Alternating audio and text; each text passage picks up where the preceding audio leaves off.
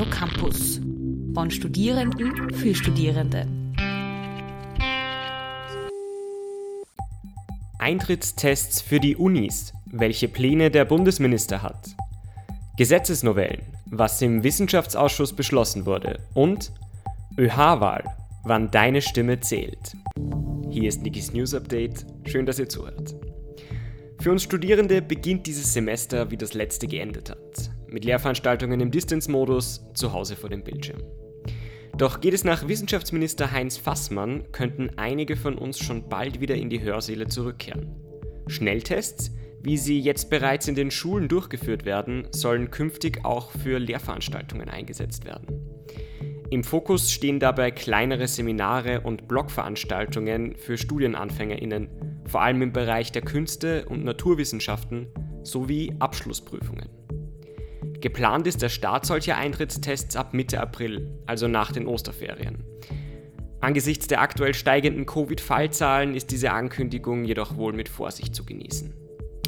Nach einer Online-Umfrage der ÖHWU würde außerdem etwa die Hälfte der Studierenden selbst bei der Einführung von Eintrittstests lieber im Distance Learning verbleiben. Die umstrittene und viel diskutierte UG-Novelle ist so gut wie fix. Das Gesetz passierte mit den Stimmen von ÖVP und Grüne den Wissenschaftsausschuss des Nationalrats und gelangt nun ins Plenum zur endgültigen Abstimmung. Zuvor wurde der Entwurf in einigen besonders strittigen Punkten etwas entschärft. Die geplante Mindeststudienleistung wird von 24 auf 16 ECTS-Credits in zwei Jahren herabgesetzt. Diese Regelung soll für Studienanfängerinnen ab dem Wintersemester 2022 gelten. Auch die Senate dürfen bei der Wiederbestellung von Rektorinnen nun doch mitbestimmen. Aber die Novelle bleibt kontrovers. Vor der Sitzung des Wissenschaftsausschusses kam es zu weiteren Protesten der Initiative Bildung brennt. Gleichzeitig mit dem Universitätsgesetz wird aber auch noch ein anderes studierelevantes Gesetz novelliert. Das Hochschülerinnen- und Hochschülerschaftsgesetz, kurz HSG. Das HSG regelt die Vertretung der Studierenden durch die ÖH. Wesentliche Punkte der Novelle finden sich vor allem im wirtschaftlichen Bereich.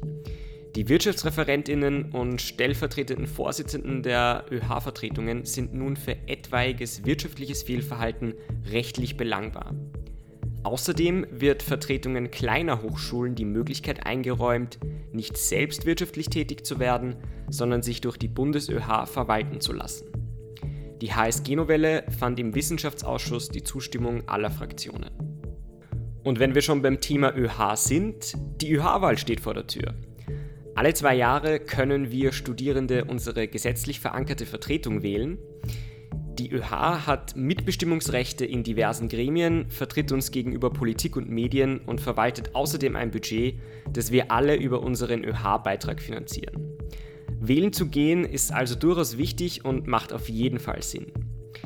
Die ÖH-Wahl 2021 findet von 18. bis 20. Mai an allen Hochschulen statt. Wahlberechtigt sind alle Studierenden, die bis 30. März ihren ÖH-Beitrag eingezahlt haben. Wer nicht nur wählen, sondern auch kandidieren möchte, kann seine Kandidatur bis Mitte April einreichen. Die genauen Fristen sowie alle Voraussetzungen und Formulare sind auf der Website der ÖH-Bundesvertretung zu finden. Angesichts der andauernden Pandemie und der somit fehlenden Präsenz an den Hochschulstandorten wird ein Einbruch der ohnehin in den letzten Jahren geringen Wahlbeteiligung befürchtet. Bei der ÖH-Wahl 2017 gaben nur 26 Prozent der Studierenden ihre Stimme ab. Um einen weiteren Absturz zu verhindern, soll nun die Briefwahl ausgebaut werden. Wahlkarten können ab dem 31. März beantragt werden. Ja, und zu einer Wahl gehört selbstverständlich auch ein Wahlkampf und für manche Fraktionen hat der bereits begonnen.